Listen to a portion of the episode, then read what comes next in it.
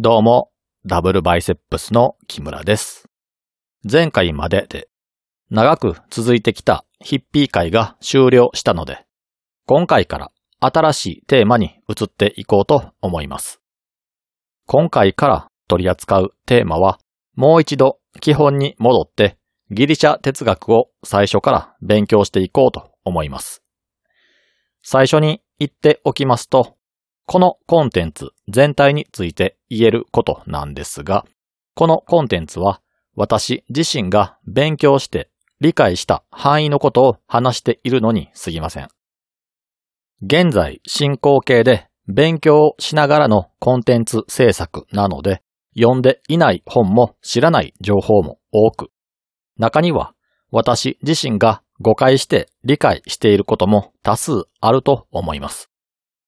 もし気になった点や興味のある部分が見つかった際は、ご自身で情報を集めて勉強することをお勧めします。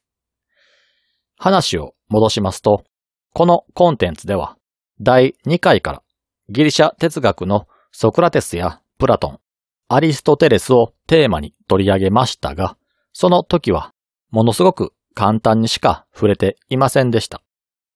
その理由としましては、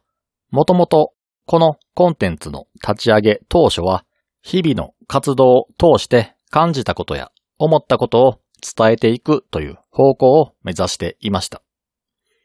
私は同名のブログを発信しているんですが、その場ではそのようなことを書いていたので、それを文字ではなく音声にすればどうなるんだろうかという発想でこのコンテンツを起こしたんですが、アリストテレスをテーマに取り上げたくらいからですかね。アリストテレスの主張を簡単に伝えることは難しいなと思い始めて、もっと詳しく丁寧に説明しようと思い、哲学や思想に限定したコンテンツに方向転換したんです。そのため、それ以前のソクラテスやプラトンについては、本当に簡単に触れただけというより、私自身が勉強不足で知らないことが多すぎたために簡単にしか紹介できませんでした。今回からの回はその部分について私自身も改めて勉強しながら作り直していく回となります。ということで今回は哲学の祖とも呼ばれているソクラテス以前の話からしていこうと思います。このコンテンツの第2回では、もともとは世界のあり方は神様が登場する神話などで説明していたという話をしました。もともとは小さな人々の集団がそれぞれの文化の中で神話を作り出していく。そして時間の経過とともに共同体の人数が大きくなっていって人が住む土地の広さが拡大していく。そこら中に点在していた小さな集団が同じように住む地域を拡大していくことで違った神話を持つ者同士が触れ合ってそこで違った価値観に出会うことで相対主義が生まれたという話をしたんですが、まずその話は一旦忘れてください。完全に間違った話というわけではないとは思いますが、全体の話を大雑把に理解するための話になるので、一旦忘れてまっさらな気持ちで聞いてみてください。前に説明した際には、人々は物事を神話によって説明していたと言いましたが、今回は果たしてその話は本当なのかということについて考えていこうと思います。人間が意識を持って自分自身の頭で考えるという行動を取れるようになって、一番最初に考え出すことって神様の存在なんでしょうか？私たちのように現代に生まれてきた人間は小さな頃から神様という存在について親から教えられます。これは神様や仏様、お天道様。言い方は何でもいいんですが、しつけの一環として悪いことをした際などに同じことを繰り返さないようにと、人間以外の上位の存在から罰が与えられると刷り込まれます。こうして育った人間が何かしらの超常的な現象を目にした時や奇跡のようなことが重なった際に、神といった概念が頭をよぎることは不思議でも何でもないんですが、何の刷り込みもなく、前提とした知識もなく、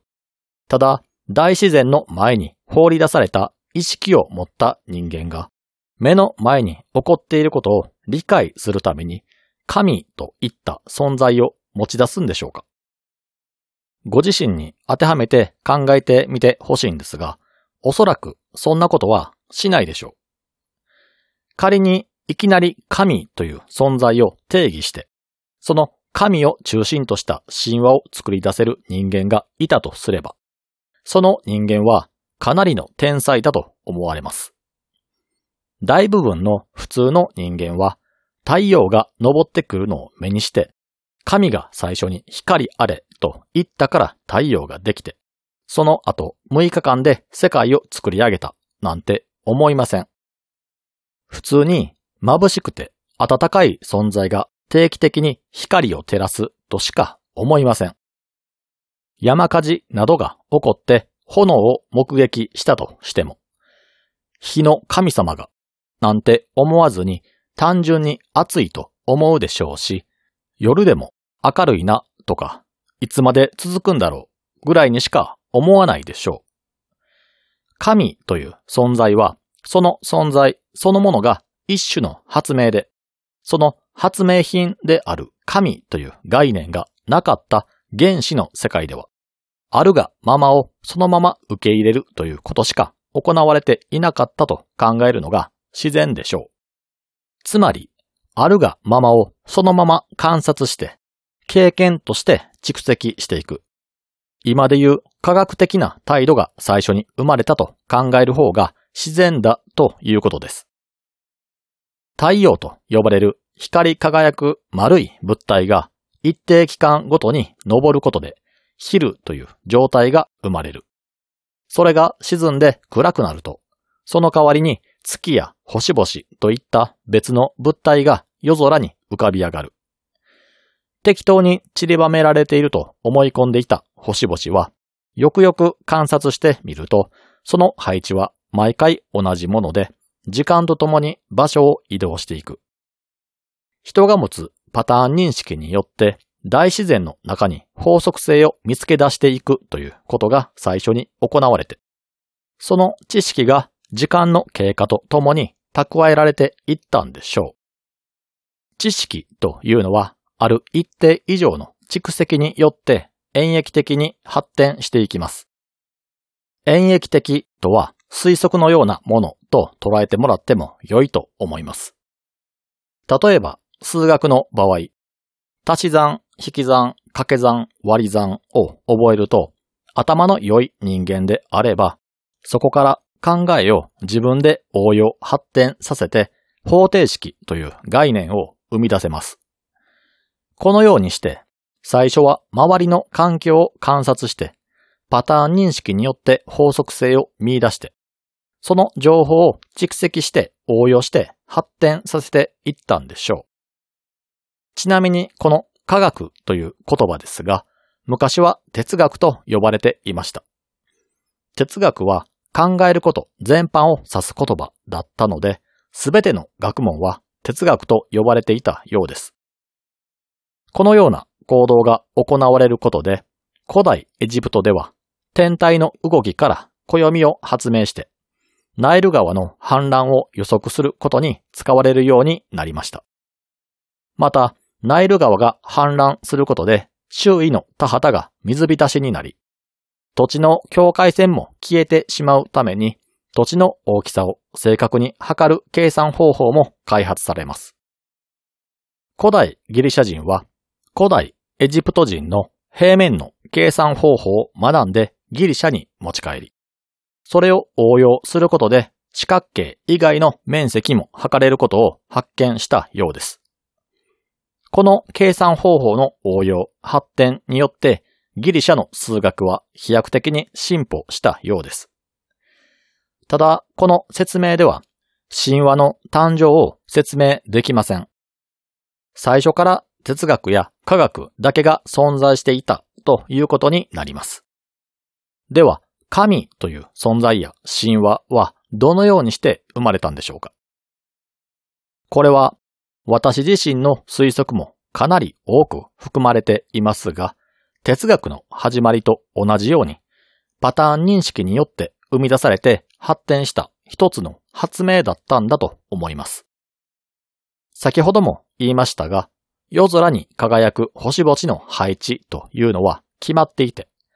それを覚えることで季節や方角といった情報を知ることができます。これをパターン認識によって法則化したものが先生術、そして天文学の起源なんでしょうけれども、無数にある星の配置をそのまま覚えることってかなり難しいですよね。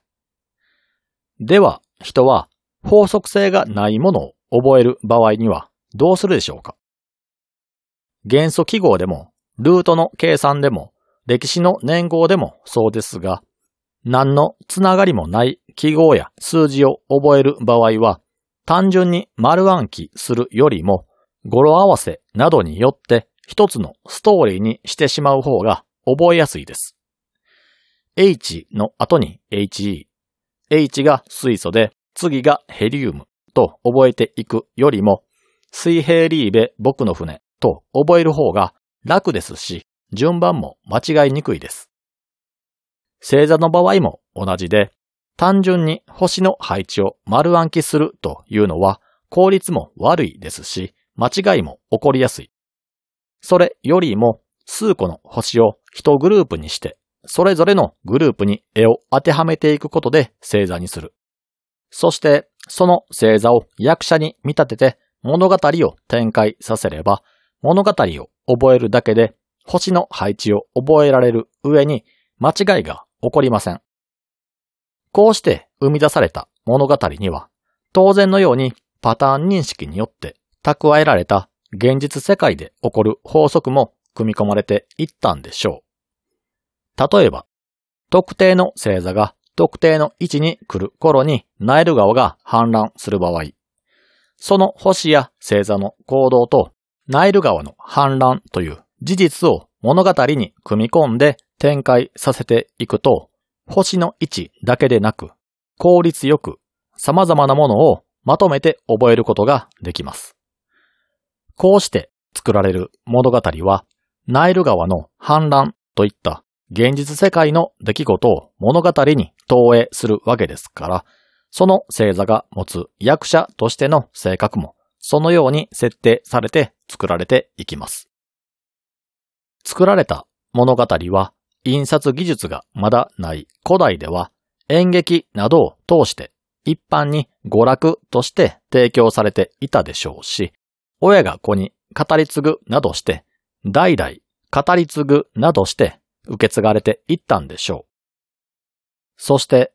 世代を減ることに、科学や学問としての要素が徐々に削ぎ落とされていって、物語そのものに焦点が当たるようになり、最終的には神話として語り継がれていったんだと思います。このようにして一度神話という概念が生まれると科学と同じように応用されて発展していきます。そのうちに神話そのものがメインとなり、現実世界にも登場人物を祀る神殿などが作られるようになっていきます。神殿が作られて、そこに聖地巡礼をしに来る観光客などが訪れるようになると、大都市と聖地を結ぶ道に飲食店やお土産物屋さんなどができるようになって、経済的にも潤うようになってくることもあるでしょう。経済的に利益が得られるのであれば、偏僻な場所にある地域なんかは観光客を誘致するために自分たちの地域ゆかりの登場人物を神話に登場させて観光収入を得ようと頑張る地域も出てくるでしょう。また、神話は経済面だけでなく、人々のコミュニケーションも円滑にします。今の私たちもそうですが、日々顔を合わすだけで特につながりのない人間であったり、つながりはあってコミュニケーションを取りたいけれども何を話して良いのかわからないといったことはよくありますよね。でも、そういった際でも共通の話題があれば話しかける際のハードルは一気に下がったりします。神話を共同体で共有するということは、共同体の中で価値観を共有するのに役立ちますし、コミュニケーションを円滑に進めるためにも効率的です。この神話の成り立ちがピンと来ない場合は、この出来事を現代の出来事に当てはめてみると分かりやすいかもしれません。例えば、数年前にゆるキャラブームというものがありましたが、あの時はいろんな自治体がキャラクターを一斉に作って地域を盛り上げようとしました。地域の宣伝としてはアニメなんかも貢献していたりします。特定の地域を舞台としたアニメ作品が公開されると、そのアニメの舞台を聖地として、聖地巡礼などがファンの間で行われたりします。名シーンに使われた場所などを特定し、その場所に行って同じようなシチュエーションで写真を撮ったりといった行動を行う人たちも少なからず存在します。そういった人たちが増えていけば、一時的にはその地域の経済も潤うこともあるでしょう。そして2018年の今、現在進行形で作られている世界レベルで有名な神話といえば、マーベル・シネマティック・ユニバースでしょう。アイアンマンから始まったシリーズは、その後、新たに誕生した数々のヒーローが登場するようになり、アベンジャーズシリーズでは、それぞれのヒーローが共演します。ここで描かれている物語は、単純な完全懲悪のストーリーではなく、それぞれの立場の違う人たちに寄り添った物語となっています。最初のアイアンマンこそ実業家として成功したちょい悪親父が自分のやってきたことを反省することで正義に目覚めてヒーローになるというわかりやすいストーリーとなっていますが、それ以降、ストーリーが派生してきて、新たに登場するキャラクターたちは、アイアンマンとは別の正義を掲げて戦っていたりします。そして、それぞれの観点のもとに出来上がった価値観が衝突したりします。マーベル・シネマティック・ユニバースに登場するキャラクターは、敵も味方も含めて神話に登場する神レベルの能力を持っていたりするので、そんなキャラクターたちが全力を出してそれぞれの正義を元にして戦うわけですから、無力な人類はただただ逃げ惑うことしかできません。この構成というのは、自然災害を巻き起こす神々から逃れることしかできなかった人々を描いた昔に生み出された神話そのものと言えます。強大な力を持ったキャラクターが大量に生み出されて、そのキャラクターはそれぞれの信じる正義を遂行するために行動します。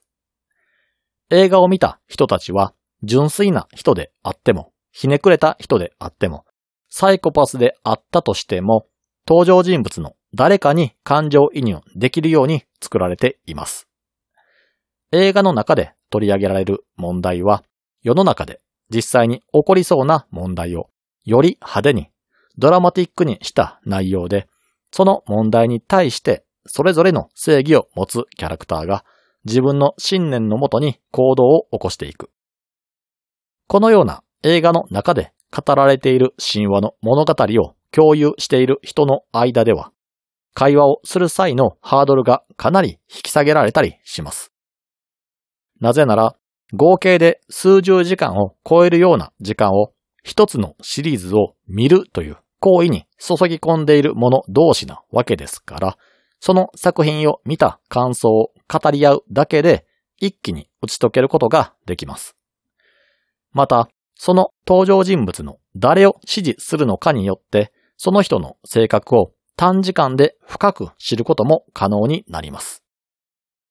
これは古代ギリシャで生み出された神話にも当てはまります。星座から派生して生み出された神々というキャラクターは、ナイルの氾濫や山火事、噴火など、人には不可能な天変地異を起こすことが可能だったりします。神々には、それぞれに生い立ちがあって、それぞれの観点から見た正義を持っていて、そのように振る舞います。これはマーベル作品の構造と同じです。また、作品という物語が発明されて、それが発展していって膨張していくと、神話の世界を発展させるためのキャラ付けというものも生まれてきます。ギリシャ神話でゼウスという最高神がやたらと浮気をして子供を作りまくるというキャラクターだったりするんですが、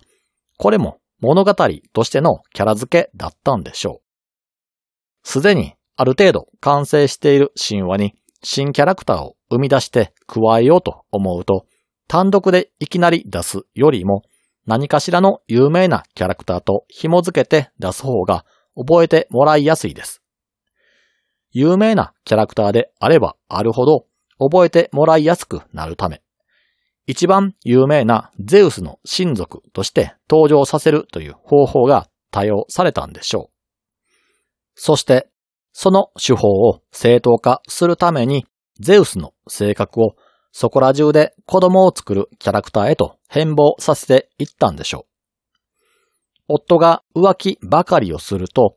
妻の性格もそれに合わせざるを得ません。物語というのは感情移入できなければ面白さは半減してしまいますから、浮気をしまくるゼウスの妻のヘラは嫉妬深いキャラクター像へと固定されていきます。浮気癖があるゼウスとヘラの喧嘩は現実世界で起こり得る何かしらの不幸とリンクされて、神話というのはより具体性を増していき、物語として膨らんでいったんでしょう。これは現代の神話であるマーベル作品も同じです。例えば、スパイダーマンですが、スパイダーマンは単体でも有名なキャラクターですが、すでに世界観が出来上がっているマーベル作品の中に組み込もうと思うと、何かしらのキャラクターと紐付けなければ孤立してしまいます。